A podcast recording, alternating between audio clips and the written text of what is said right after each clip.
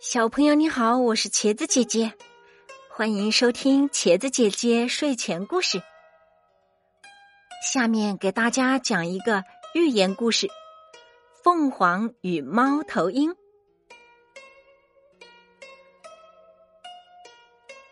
凤凰与猫头鹰。庄周有一个好朋友叫惠施。做了魏国的相国，庄周想去魏国看望一下自己的这位朋友，他收拾好行李就出发了。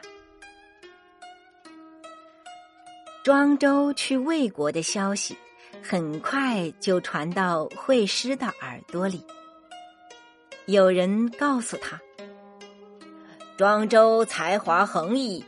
本事很大，名气也不小。他要是到了魏国，魏王一定会请他来做相国，那你就危险了。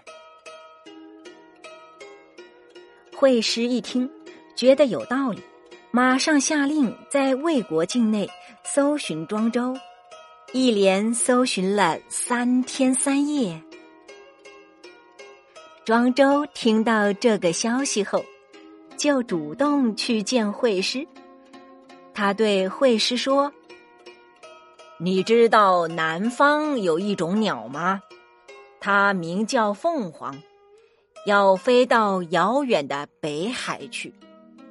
一路上遇不到梧桐树，它是不会落下来歇息的。没有竹食，它绝不进食；没有甘泉，也绝不喝水。”一天，一只猫头鹰无意中捡到了一只死老鼠，而凤凰正好飞过它的头顶，它赶紧用羽毛护住死老鼠，并对凤凰大喝，警示它不要抢自己的死老鼠。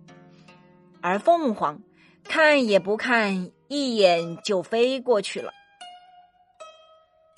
惠施还没有听完这个故事，就已经满面羞愧，连连向庄周道歉了。